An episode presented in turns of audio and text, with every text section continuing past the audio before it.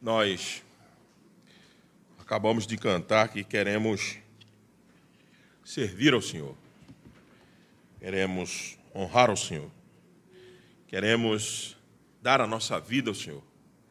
E tudo isso que cantemos não seja apenas porque estamos no culto e precisamos cantar, mas que seja realidade, veracidade nas nossas vidas. E uma das formas que temos no culto também ao Senhor, de nos fortalecermos para isso, era ouvir a palavra do Senhor e recebê-la como Vox Dei, voz de Deus. É assim que a igreja deve rece receber a palavra do Senhor, não porque algum homem esteja aqui, mas porque o Senhor estabeleceu essa dinâmica para a igreja e eu espero que isso aconteça hoje diante da palavra que nós vamos ouvir. Abra sua Bíblia, por favor, na carta, segundo escreveu o apóstolo Paulo em 1 Tessalonicenses, capítulo 5, verso 12, como já foi anunciado aí nas nossas redes sociais, nós estamos retomando a última parte da carta, provavelmente dois sermões, o de hoje e o de domingo, para concluirmos a exposição de 1 Tessalonicenses, capítulo 5, o restante da carta hoje apenas do verso 12 ao verso 15, como a primeira parte dos deveres cristãos. Sobre isso que nós vamos ver. Os deveres cristãos, é isso que Paulo vai nos exortar através da carta aos Tessalonicenses, exortar toda a igreja quanto aos deveres cristãos. Então, sentado como estamos, mas reverentemente ouçamos a leitura do texto sagrado. 1 Tessalonicenses 5, a partir do verso 12. Agora vos rogamos, irmãos, que acateis com apreço os que trabalham entre vós e os que vos presidem no Senhor. E vos admoestam. E que os tenhais com amor em máxima consideração, por causa do trabalho que realizam. Vivei em paz uns com os outros.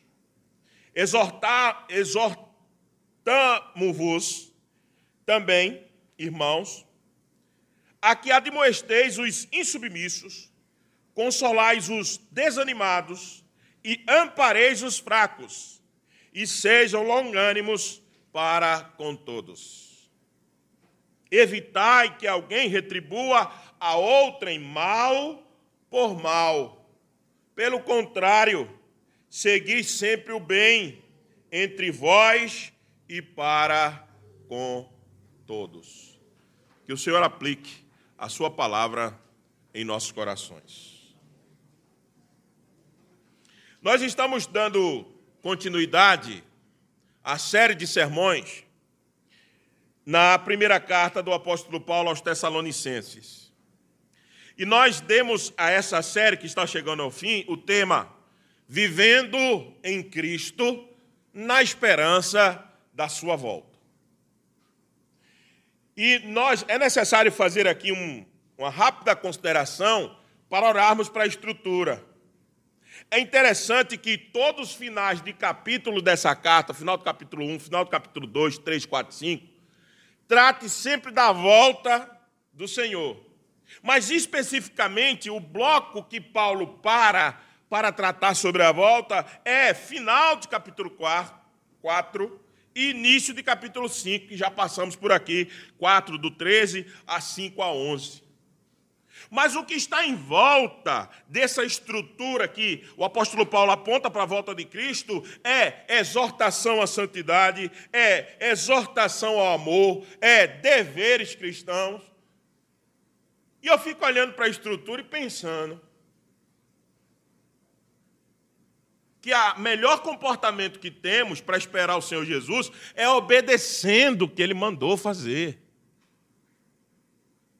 E tem gente que espera o Senhor Jesus de modo desleixado, cansado, desanimado, entristecido, querendo parar. sem nenhum comprometimento com o que o Senhor revela.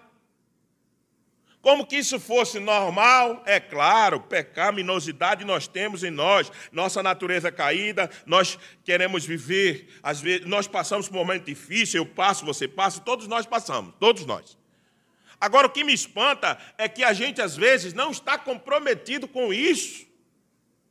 O comprometimento de viver aquilo que o Senhor quer para a minha vida o comprometimento de se esforçar por viver uma vida de santidade, uma vida de amor ao próximo e a vida obedecendo todos esses preceitos que circundam, que fazem circunferência na volta de Cristo. Por que, pastor, o senhor está é, é, é, destacando isso? Porque ninguém pode esperar a volta do noivo sem se preparar para estar adequado quando o noivo chegar. Ninguém, a igreja não pode ser uma instituição apenas social e sem ter o seu cunho de organismo vivo, como que fosse apenas parte do quadro do cenário mundial. Não podemos viver assim. Nós temos que viver esperando a sua volta. E qual é a melhor maneira de viver esperando a sua volta? Obedecendo tudo que ele manda que a gente diga. Faça.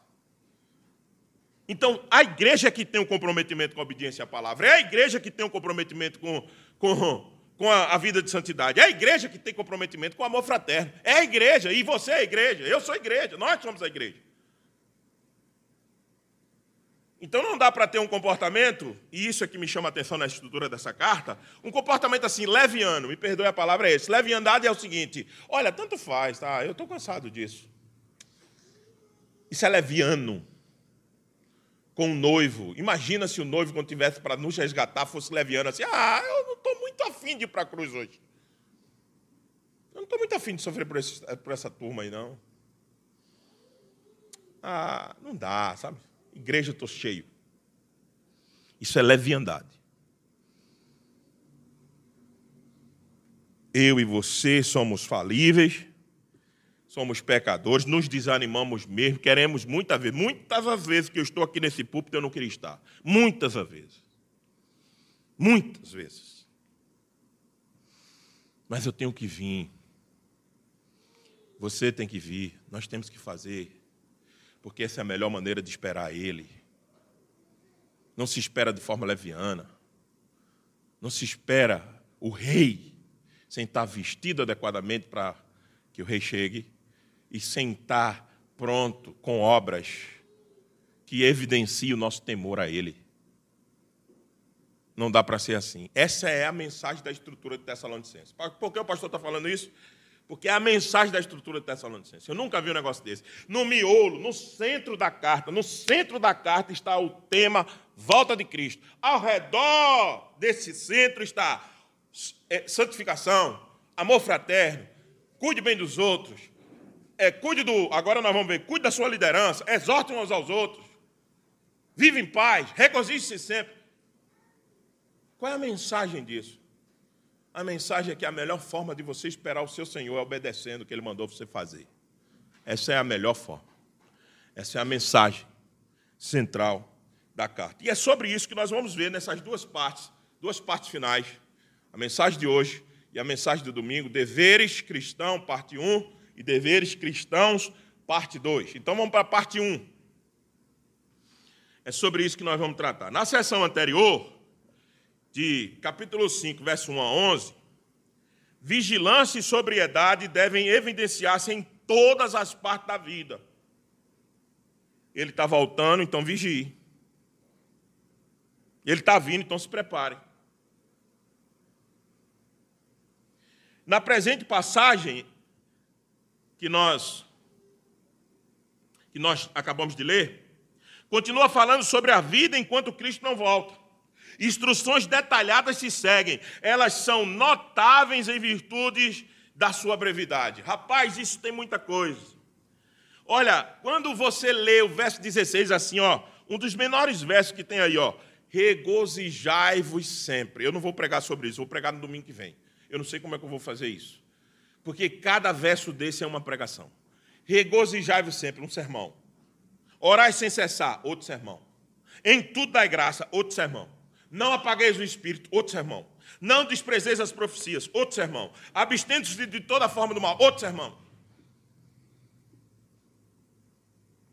O resumo é extraordinário que o apóstolo Paulo faz. O apóstolo Paulo é extraordinário nisso, em ser simples, objetivo e dizer muito em poucas palavras. Paulo diz muito em poucas palavras. Paulo era mestre em dizer muito em poucas palavras. Ainda que seja talvez impossível separar, meus irmãos, a igreja como organização da igreja como organismo, para aqueles que não entendem essa linguagem. Igreja como organização, uma instituição dentro da sociedade que tem os seus líderes, que tem os seus direitos e deveres, tem o seu estatuto. Isso é a instituição. Isso é a organização. Agora, o organismo, o corpo de Cristo vivo, somos nós. Isso é organismo. Cada um de nós. Então, mesmo que seja impossível aqui a gente separar organização de organismo, eu gostaria de propor que essa primeira parte parece ficar clara, que essa primeira parte é os deveres que nós temos como cristão, que pertencemos à instituição. Mesmo sabendo que essa leitura que fiz pode ser aplicada ao organismo, eu gostaria da gente pensar agora como instituição. Na próxima semana pensaremos como organismo. Por que, pastor? O senhor diz isso. Preste atenção comigo. Verso 12. Agora vos rogamos, irmãos, que acatei com os apreços os que trabalham entre vós, os que presidem bem. Isso pertencem, os que trabalham, os que presidem bem, pertencem a somente ao organismo? Não, mas pertence a quem? A organização, a instituição. É a instituição que tem pastor, presidente de conselho, vice-presidente. É a instituição que tem os presbíteros, é a instituição que tem os diáconos eleitos. É a instituição que tem os líderes de departamento. Então, observe que Paulo agora parece que se dirige à instituição e fala para a instituição. Por quê, pastor? Só por causa disso? Veja a continuação e que vos tenhas com amor em máxima consideração por causa do trabalho que realizam. Isso aqui ainda é conjunto com o verso 12. Agora veja o verso 14. Exortamos-vos também, irmãos, que admoesteis os insubmissos, consolai os desanimados, amparei os fracos, sejam longânimos para com todos. Isso pertence, obviamente, à igreja como organismo. Nós podemos admoestar o rebelde, consolar o desanimado, amparar o fraco e ser longânimo com todos. Podemos e devemos como organismo, como igreja. Ok. Mas quem é que faz esse trabalho de forma mais pontual e organizada? É a instituição. O Senhor Jesus disse que se teu irmão pecar contra ti, faz o quê? Vai até ele. Se ele ouvir, ganhasse teu irmão. Se ele não te ouvir, faz o quê? Leva duas ou três testemunha. Se ele ouvir, ok. Se não, leva a quem? A igreja. Espera aí, mas se a igreja, como é que você interpreta aquele texto da igreja? Organismo ou organização ou organismo? Organização, porque a igreja já estava indo no pecador. O organismo já estava indo. Se teu irmão pecar, vai até ele. O organismo foi até ele.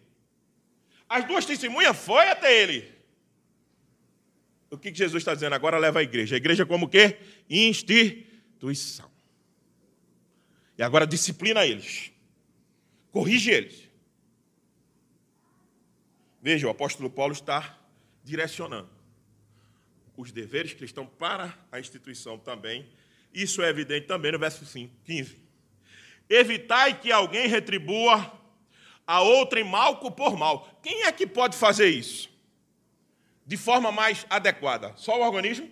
Você pode evitar que algum irmão retribua mal com mal como? No mínimo é orando por ele e dizendo, meu irmão, não faço isso não. Não faço não. Por favor. Agora a instituição não. a instituição pode refrear muito mais o mal. Ei, vem cá. Por que você está fazendo isso com seu irmão? Você se corrija ou então nós vamos disciplinar você. Nós vamos excluir você daqui. Quem pode evitar mais a retribuição do mal é a organização do que o organismo. Então o apóstolo Paulo está direcionando os deveres cristãos para a instituição, nessa primeira parte. Porque a partir de domingo, e eu não sei como eu vou fazer isso, me virar nos 30, né? Regozijai-vos sempre, orai sem cessar, em tudo da graça, aí é para o organismo. Entenderam? Então, no verso 12, verso 15, instituição, organização. Verso 16 para frente, organismo. Então vamos lá. Primeira recomendação do apóstolo Paulo a nós como instituição, como igreja. Os nossos deveres para com os líderes, do verso 12 e 13. Deveres para com os líderes. Veja só, agora vos rogamos, irmãos, que acateis com apreço. Essa expressão ela não existe no grego, ela é uma palavra só que foi traduzida dessa maneira. Acateis com apreço é estime bem. Estime bem os que trabalham entre vós e os que vos presidem no Senhor e vos admoestam. E que, tem, e que os tenhais com, e, e, e que os tenhas com amor em máxima consideração. Em altíssima consideração. Por causa do trabalho que realizam. Vivem em paz uns com os outros. Veja, os nossos dever, o nosso dever para com a liderança da igreja, e aqui liderança no sentido geral, não é só pastor, não, não é só presbítero, não é só diácono, todo aquele que se doa no trabalho do Senhor, devem ser estimados pela igreja devem ser amados pela igreja. Por que, pastor? Eles são melhor do que os outros? Se eles receberam dons que não são deles, são de Deus? Não. Eles talvez sejam os piores, porque Deus sempre escolhe as coisas loucas para confundir as sãs. Talvez eu seja o pior, por isso que estou aqui pregando. Não é porque nós somos melhores. É por causa do trabalho que nós temos que realizar. Veja que o apóstolo Paulo diz: por que vocês têm que ter esses, essas pessoas de máxima consideração? Por quê? Veja, o apóstolo Paulo explica. Tenhais em amor em máxima consideração por causa do trabalho que realizam. Do trabalho. Nós temos, às vezes, uma falsa ideia que o trabalho do pastor, do, do presbítero, dos diáconos é tranquilo demais. Olha, o pastor, eu queria ter a vida do pastor. Veja mesmo. Não bate cartão para ninguém. Regula o sono dele, acorda a hora que quiser. Pastor, o que ele faz? Dirige uma reunião de oração, quando tem na terça-feira? Quando tem, vem na quinta-feira aqui, dá um estudo de 50 minutos. Volta para casa. Outro dia não tem que bater cartão para ninguém. Só vem para lá para a gente domingo de manhã. Então domingo de noite. Ah, eu queria ter a vida do pastor. Tranquila demais.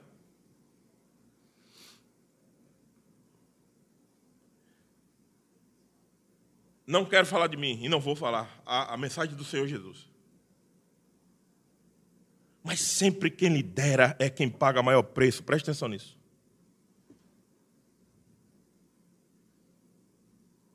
O verdadeiro líder paga maior preço do que todos vocês. Porque vocês estão olhando para os atos externos. Vocês não sabem não conhecem a história de quem lidera o quanto tem que se renunciar. Se renuncia um projeto de vida. Um pastor que poderia ter um projeto, uma carreira como vocês têm, eles abrem mão disso. Para quê? Para cuidar. Veja que o apóstolo Paulo diz. Por causa do trabalho que eles realizam. Para cuidar, para se preocupar, para renunciar. Renunciar tudo, vida, projeto, finais de semana, que vocês vão e voltam, vêm quando quer e eles estão aqui.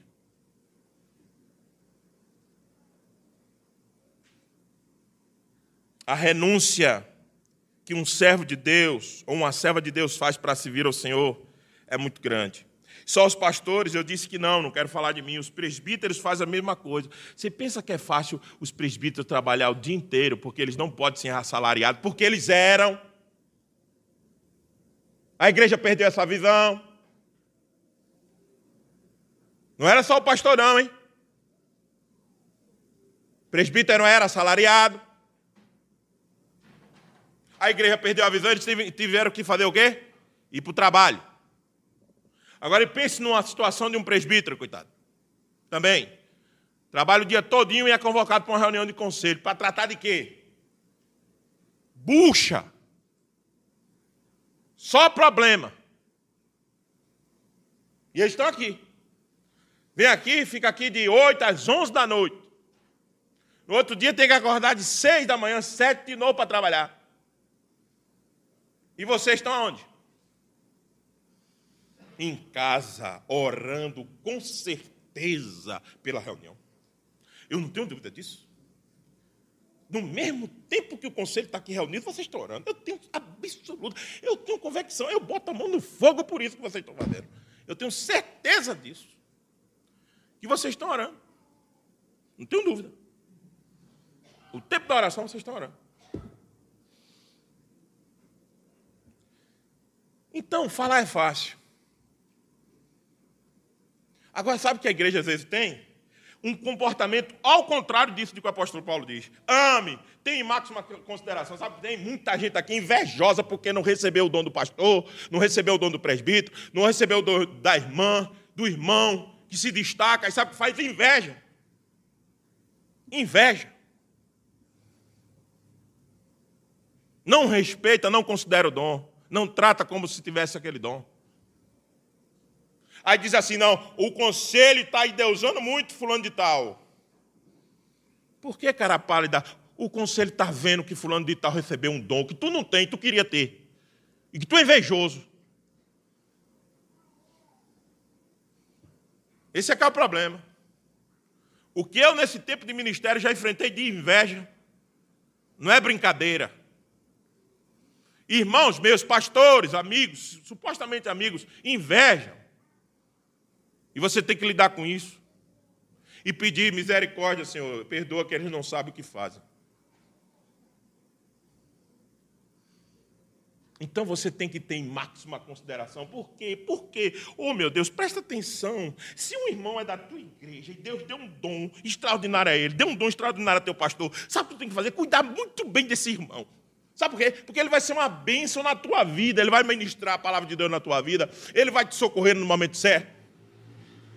Aí tu quer o quê? Que ele morra. Ele morrendo, tu não vai ter assistência.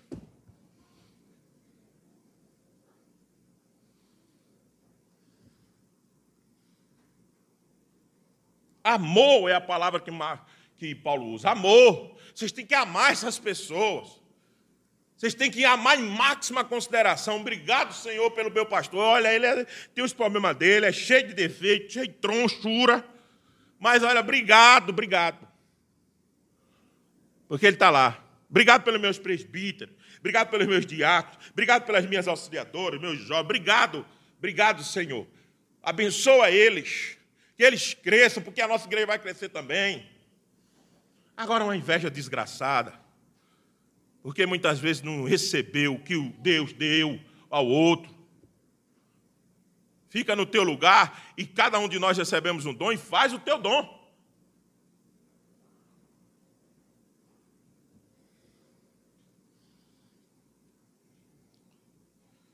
Ameis pelo trabalho que eles fazem. Não é porque você tem que amar, é porque eu não gosto do jeito de fulano. Não, eu não gosto do jeito do pastor Sam. Problema é seu que você não gosta do jeito do pastor Sam. E daí? Foi o camarada que Deus te colocou aqui. Vai fazer o quê? Fala com Deus. Manda Deus tirar daqui. Só isso. Simples. Manda Deus tirar.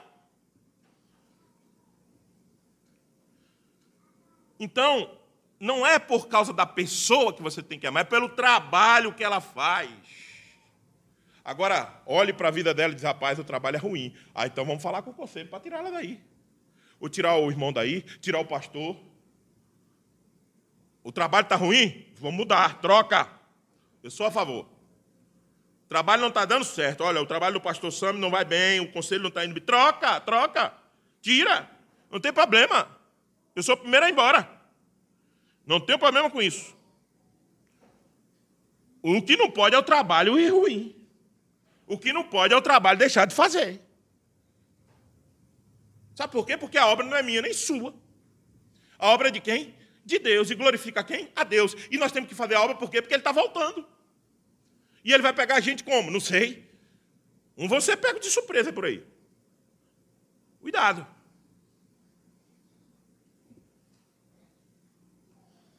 Então, o primeiro dever que o apóstolo Paulo diz nessa lista é com os líderes da igreja, com aqueles que trabalham para vocês. Amem eles, tenham eles em máxima consideração. Falem bem deles, não jante eles no almoço, não, não comam ele no almoço, na janta não. Que o assunto da tua liderança não seja o teu almoço nem a tua janta. Não sua boca para o diabo, não. Quando for falar dos teus líderes, Pensa que Deus os constituiu lá, eles não são melhores que ninguém, não são Deus, não são nada. Mas se Deus colocou lá, respeita-os. E se ele estiver ruim na próxima eleição, não vote nele. Pronto, simples. Segundo, os deveres de um para com os outros. Isso aqui é extraordinário. Isso aqui é extraordinário. Apóstolo Paulo extraordinariamente isso dava um sermão de quatro sermões, um, um, um, um versículo que dá quatro sermões. Veja, exortamo-vos também, irmãos, aqui admoesteis os insubmissos. Pronto, um sermão. Segundo, consoleis os desanimados, outro sermão. Ampareis os fracos, outro. E sejais longânimos para com todos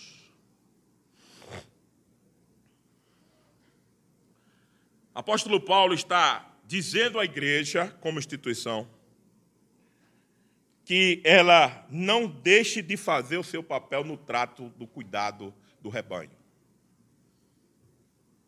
Essas mesmas pessoas que nós devíamos ter em máxima consideração, são elas que têm que fazer isso. Primeiro elas, depois todo mundo.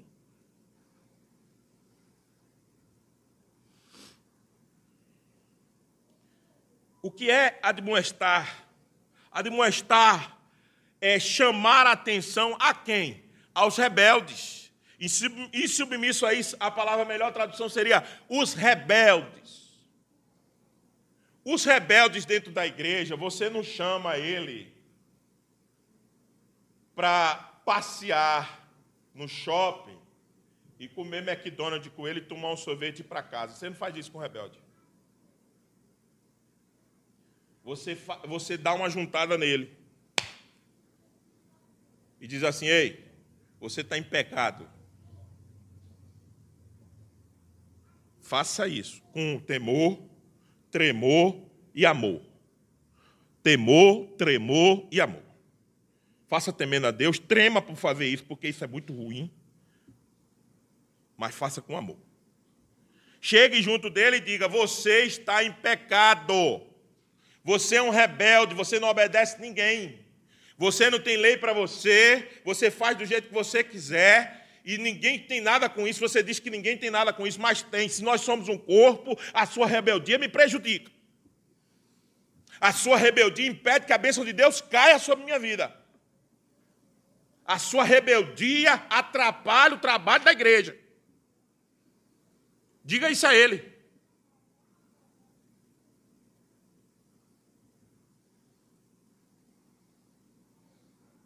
Admoeste os rebeldes.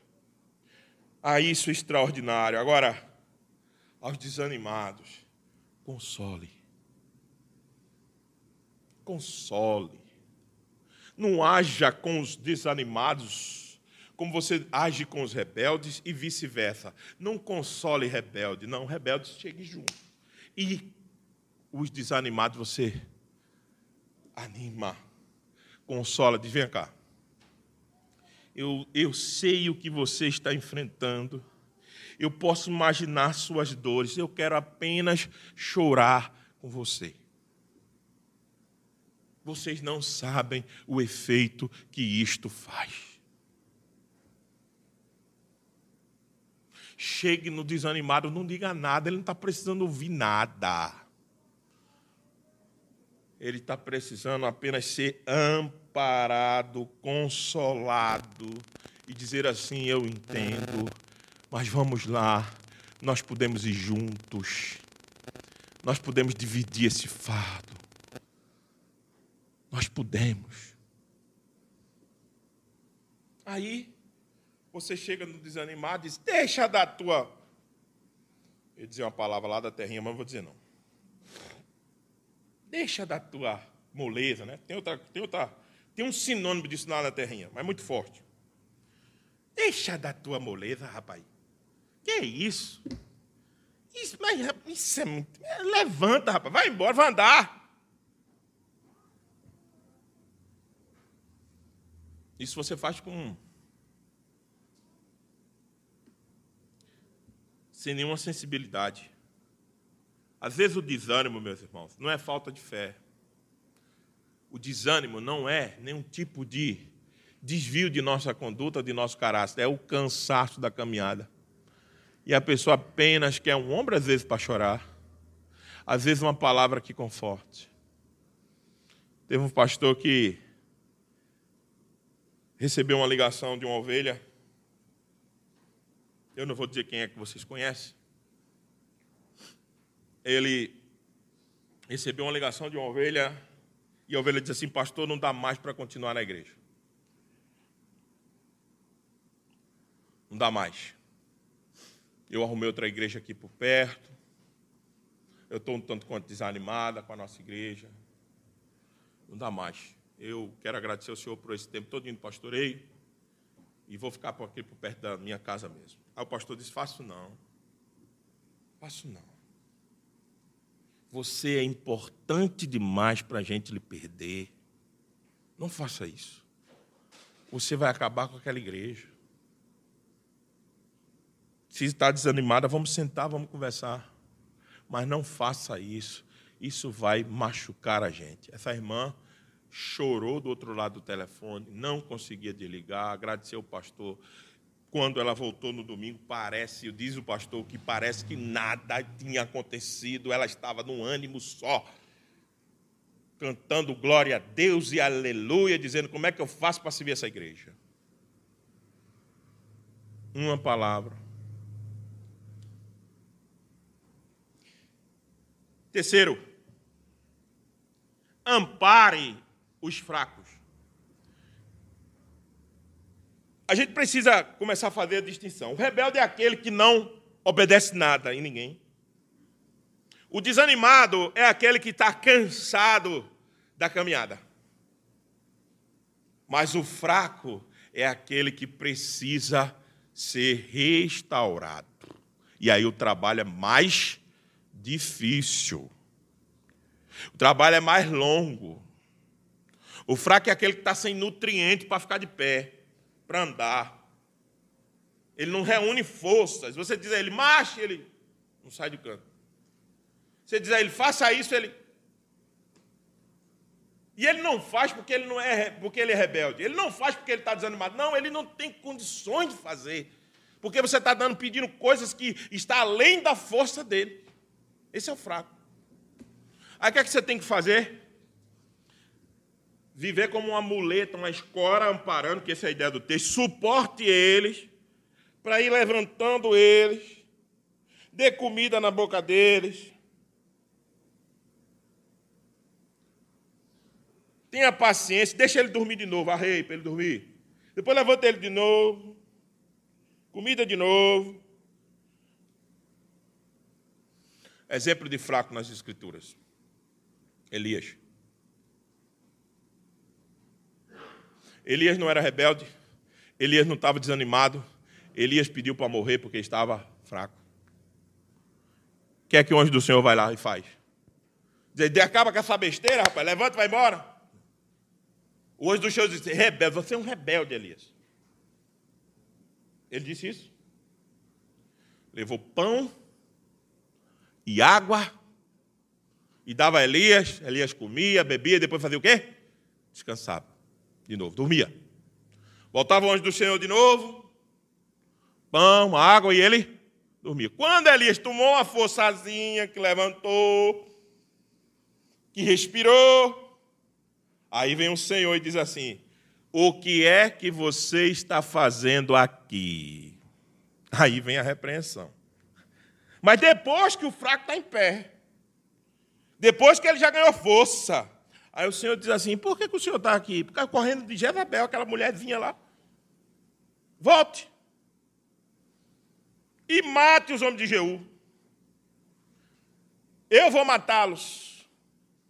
E você que vai liderar a campanha. Entendeu? Tem tempos na nossa vida que nós precisamos de um processo de revitalização. Aí você segue de novo. E por fim, aí é que ninguém tem, ninguém tem, isso é um item que está em falta no mundo moderno, chamado paciência.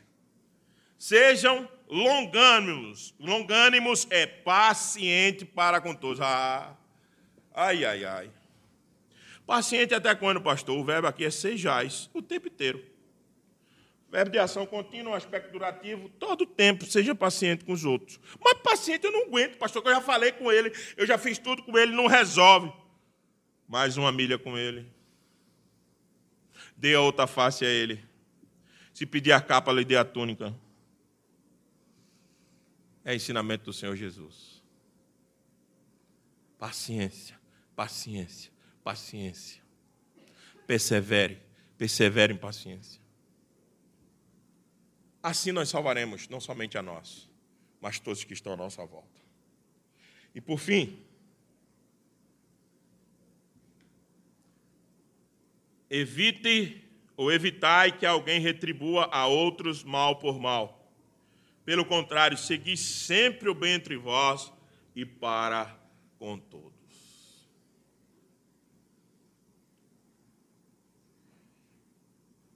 Eu, toda vez que estou diante de um texto que fala de retribuição de mal por mal, é, é, é, é uma convocação antinatural, eu entendo isso.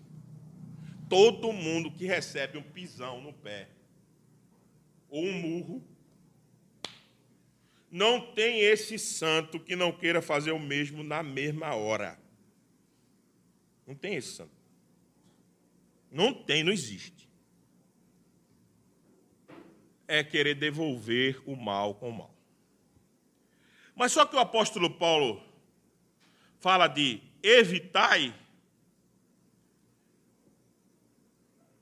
para que nós, não é porque a pessoa não merecesse talvez o revide. Primeiro que nosso revide, eu falei na live de quinta-feira, é uma espécie de repetição isso aqui. Nosso revide produz um ciclo de desgraça. Fique lá, alguém pisa no teu pé e você pisa no dele de novo. Já viu menino? Pisa lá, outro pisa cá, e aquilo vai engrossando, aquilo vai crescendo, daqui a pouco sai do pé para tapa, para o murro, e aí tem que fazer o quê? O pai tem que entrar, senão vão se matar. Ei, pare, pare, pare. Bruno está rindo aqui, ó, presbítero Bruno. Deve ter feito isso muito. então, veja só. Então você já viu o menino, fica naquela coisa. Então o mal vai fazendo o quê? Crescendo. a desgraça só vai aumentando. Pronto, e você fica naquele ciclo vicioso, é mal com mal, mal com mal. Fala mal de mim, eu falo também, fala. Onde é que isso para? Quando é que isso para? Pergunta é isso. Quando é? Não para. E você nunca goza de paz. E você nunca goza.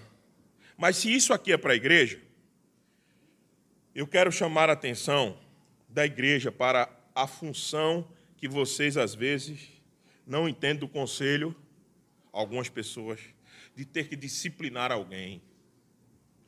A disciplina eclesiástica é o mecanismo de refrear o mal. A disciplina eclesiástica estabelecida nas Escrituras leva uma testemunha, se não, se não ouviu a testemunha, leva para a igreja, a igreja, se não ouviu a igreja, expulsa da igreja e considera o gentil e publicano. Sabe por quê? Porque um pouco de fermento leveda toda a massa. Diz o Senhor Jesus.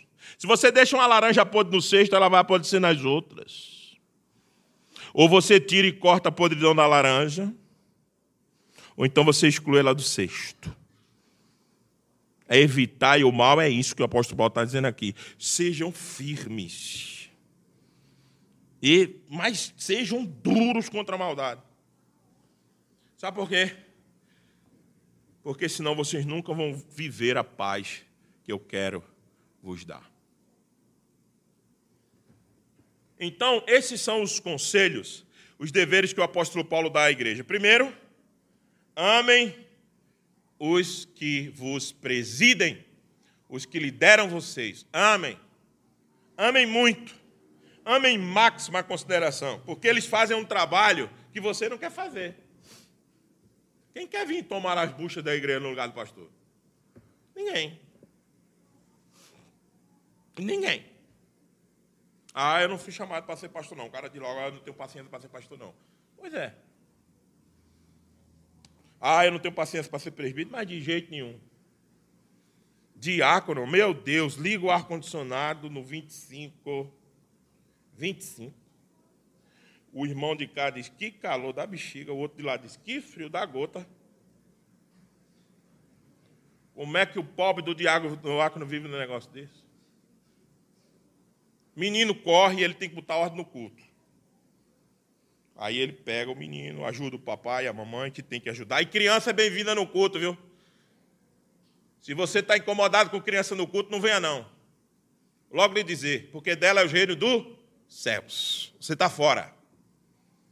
Não estou justificando falta de cuidado de pai e de mãe. Não, eu boto seus filhos na rédea. Mas o lugar deles é aqui. É aqui no culto.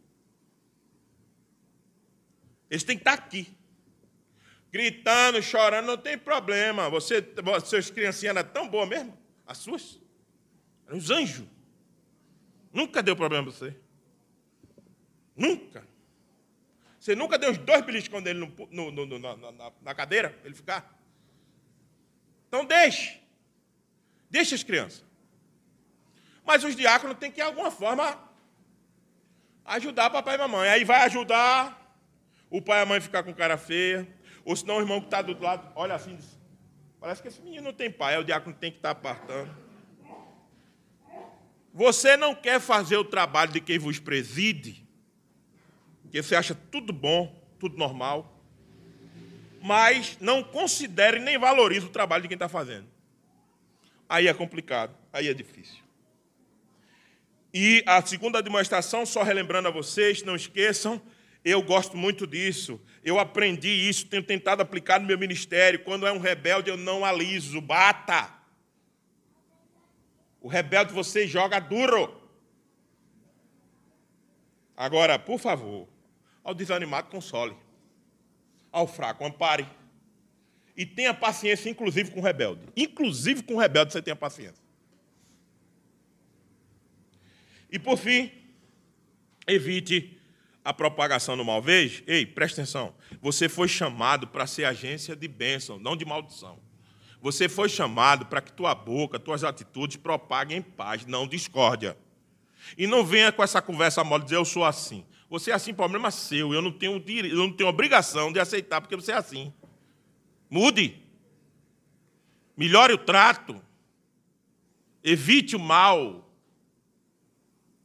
Ah, quem me quer assim. Não, se você se você começar a criar problema dentro da igreja, o conselho tem que vai ser obrigado a tomar atitude. Sempre foi assim. E sempre tem que ser assim.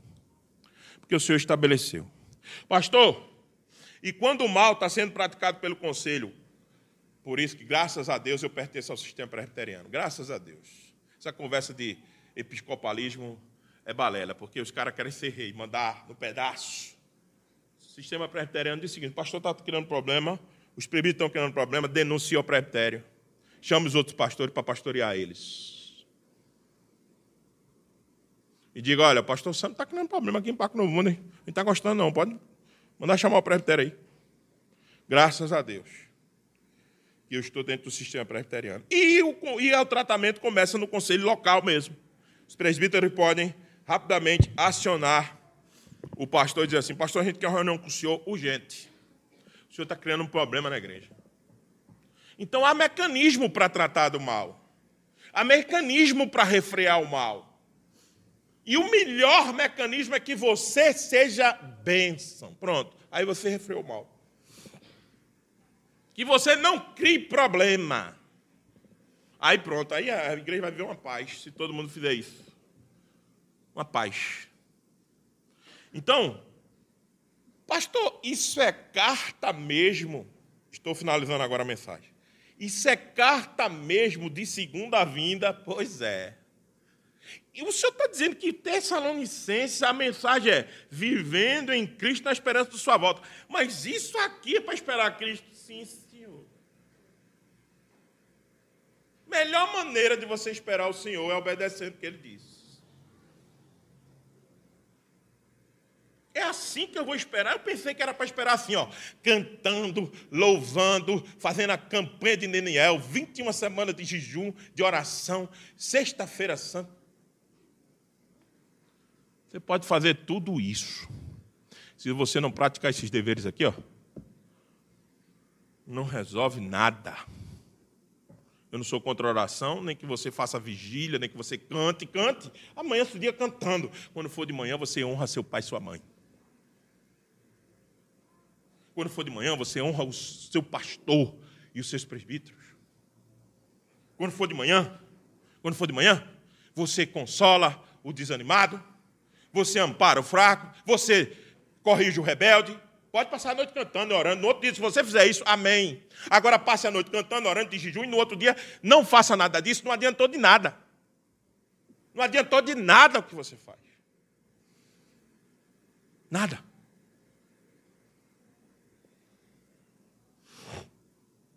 Que o Senhor Jesus, e eu vou concluir com ele, porque sem ele nada podemos fazer. Se eu acabasse essa mensagem aqui, eu, sei, eu podia pregá-la numa sinagoga. Sabe, judeu? Judeu é assim, legalista. E deixa eu dizer uma coisa para você: está vendo isso, tudo que eu acabei de pregar? Você não tem condições de fazer por você mesmo. Pense nisso. Eu só posso pregar isso para vocês porque ele fez uma obra gloriosa para nos salvar. E o seu Espírito, quando ele foi, agora habita perenemente conosco, habita em nós, e agora nós podemos viver isso que eu acabei de pregar. Por causa da obra de Cristo. Não é por você. Então o que é que você faz? O que é que eu faço? Senhor, se apiede de nós e que a gente viva isso enquanto o Senhor não volte. Por favor, me ajude porque você de você mesmo não pode viver isso aqui. Não pode, não. Seu desejo é tudo o contrário que você acabou de ouvir. Seu desejo é pagar o mal com o mal. Seu desejo é, é não ter paciência com ninguém. O meu desejo é a mesma coisa. O meu desejo é dizer que todos os. O meu desejo, o seu desejo é dizer muitas vezes que o pastor não presta, que os presbíteros não prestam. Nós somos tudo contra isso que nós acabamos de ouvir. Agora nós só podemos ouvir e ter esperança de praticar, porque Ele, Ele, o Senhor Jesus, veio, tomou o nosso lugar, se colocou entre nós e Deus, morreu por nós, ressuscitou mandou o seu Espírito para salvar a sua igreja e habitar com a sua igreja, para a sua igreja, tanto como organização quanto como organismo, poder viver isso. Porque de outra sorte, nós não poderíamos viver o que nós acabamos de ouvir. Nós vamos passear agora. E esse banquete que vai ser servido para nós espiritualmente é o maior dádiva que nós temos. É a lembrança da obra dele no passado, para o futuro e no presente. A mesa do Senhor lembra a obra que ele fez, lembra por que, que nós estamos aqui e aponta para o futuro: ele voltará. E enquanto ele não volta, eu e você precisamos viver o que nós acabamos de ouvir. Que Deus nos ajude, nos ajude mesmo. Deus nos ajude, porque se Ele não nos ajudar, nós não conseguiremos. Que o Senhor nos ajude a viver isso para a glória e o louvor dele mesmo. Que o Senhor nos abençoe. Amém. Eu quero orar por você. Senhor, nós te agradecemos porque a tua palavra nos foi dita. E nós pedimos que o Senhor aplique a sua palavra em nós. E nós pedimos, ó Deus, que o Senhor nos ajude a viver de modo digno enquanto o Senhor nos chega. E que a gente obedeça esses deveres que nos foi colocado nesta manhã. E que nós possamos, ó Deus, a cada vez mais parecer com Cristo, parecer com o Cristo que nós servimos, e que o teu Espírito atue em nós para que a gente viva da maneira que o Senhor quer. É a nossa oração nosso pedido, nossa súplica, agradecendo por tudo que o Senhor fez e faz por nós, e pedindo que o Senhor abençoe a todos aqueles que nos acompanharam nessa hora. Oramos no nome de Jesus. Amém.